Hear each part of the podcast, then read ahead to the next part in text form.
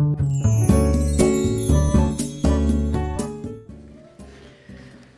い、おはようございます。愛知県岡崎市のオーラムという一人サロンで美容師をしてます。カナダと申します。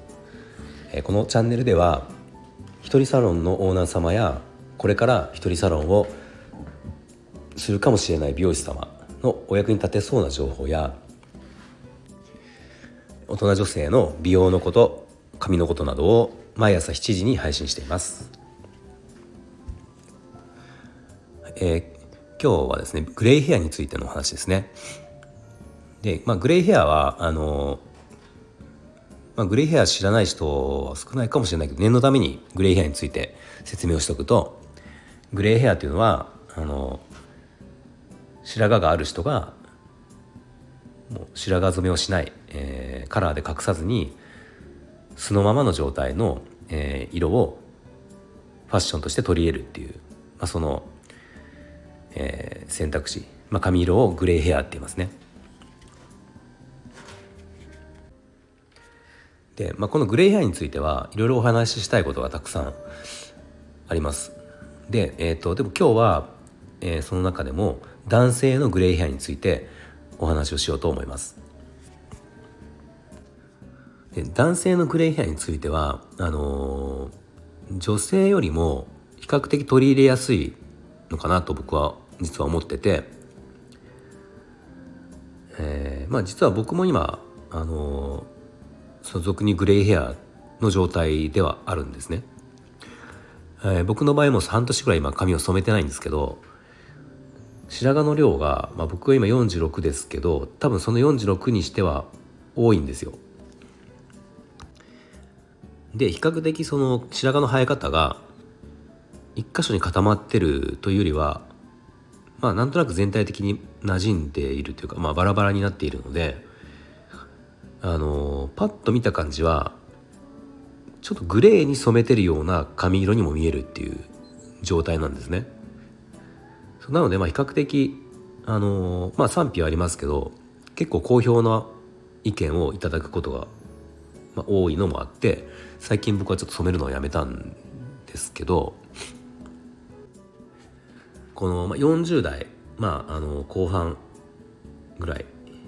で、えー、その女性の同じ 40, 40代後半の方がグレーヘアにしようと思うと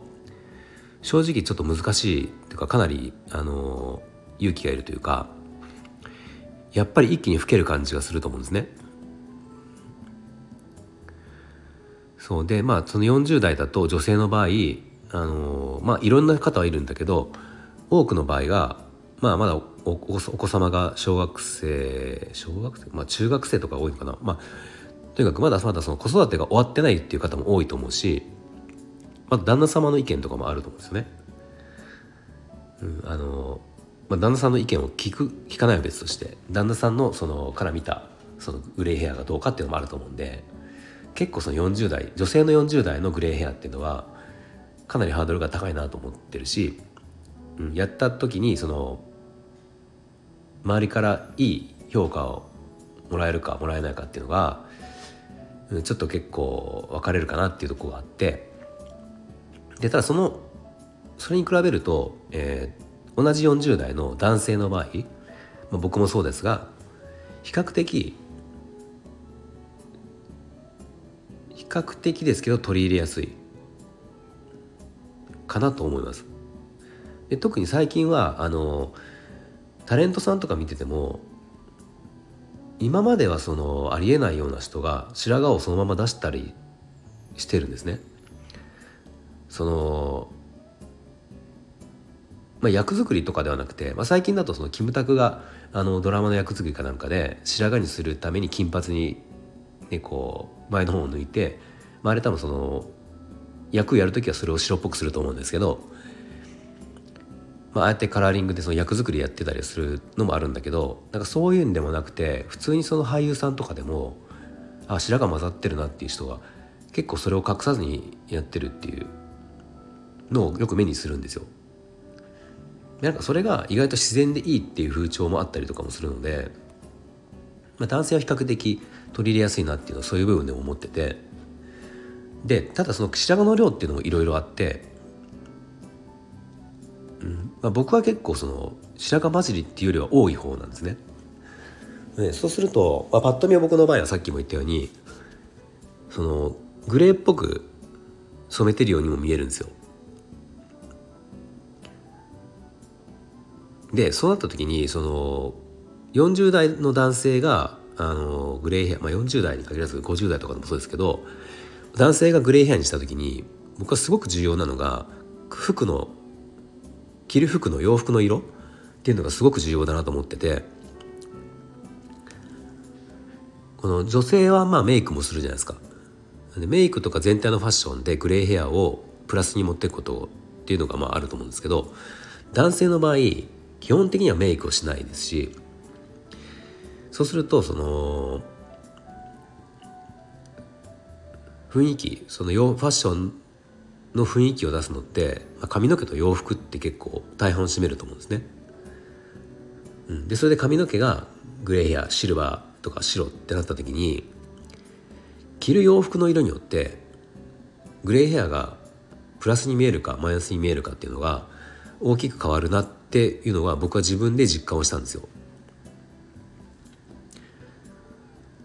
でちょっとまああの話がだいぶ遠回りになったんですけどその結論を言うと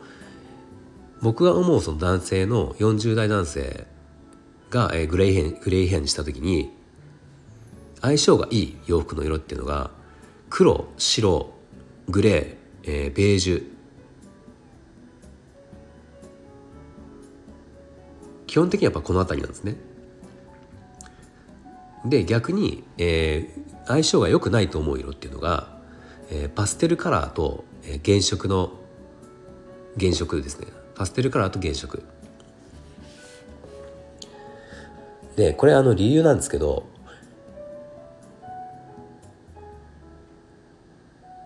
後者で言ったその合わない色っていうのはそれを着ることで40代男性がおじいちゃん感が出てしまうんですよ。なんかまあ想像してもらったら分かるんですけど白髪混じり白髪まあ混じりというかちょっともうちょっと白髪がある状態ですね。白髪がそこそこある状態の髪色で、えー、想像してほしいんですけどパステルカラー、まあ、例えばこう薄いグリーンとか薄いイエローとかブルーとか優しいこういるパステルカラーとかって白髪と合わさった時になんかこう穏やかなおじいちゃんみたいな雰囲気想像できませんなんか、うん、それでそう実際そうかなと思って。で、えー、原色？原色っていうのはあのー、まあもちろん赤とか黄色とかね青とかってグリーンとかになるんですけどこれもあのー、まあ、赤で想像してもらうと分かるんだけど還暦の、ね、赤いちゃんちゃんこって着る着るじゃないですか。なんかあの感じに思えちゃうんですよ僕は。白髪で原色って。そうなので原色とパステルカラーはやめた方がいいなと思ってて。で一方その合うっていった色は、まあ、黒白グレー、えー、ベージュっていう。まあどっちかというと無彩色なんですけどこれは、まあ、特に黒はまあ想像つくと思うんですけど白髪というかグレーヘアシルバーの色がすごく引き立つんですよね。うん、で要はそのファッションのジャンルで言えばあまりカジュアルに寄らない方がいいかなと思ってちょっとこうカジュアルよりも、えー、なんていうんだろうドレス寄りというか、あのモード寄りというか、うん、まあ最近僕で言ったら例えばこの寒くなった時に、えー、今年の冬は僕ダウンをもう着てないですねほとんど。まあこの間の寒波では一回着たけど、うん、ダウンジャケットはちょっと避けててダウンジャケットってそのねあのまあアウターの中では結構そのカジュアルな部類に入ると思うんですよ。すごく暖かくて僕も好きなんですけどただカジュアルになりすぎるとやっぱそれもさっき言ったおじいちゃん感が出てしまってグレーヘアの場合だからまあ僕は今年は結構コートを着てて、まあ、その方があの白髪の頭っていうのが、えー、良さが出るんですよね。うん、結局まあこれは男女ともにそうなんですけどグレーヘアを、えー、いいものに見せいいプラス要素にしようと思ったらその要はあえて染めてないっていう雰囲気をいかに醸し出すかっていうことが要はポイントなんですね。うん、もうだからなんかファッションおしゃれすることはもうやめたからもういいから染めるのやめましたっていう雰囲気ではなくていやもうあえて僕はこの色でいってるんですっていうことをその髪色以外のところで醸し出さないとグレーヘアがおしゃれに見えないんですよ。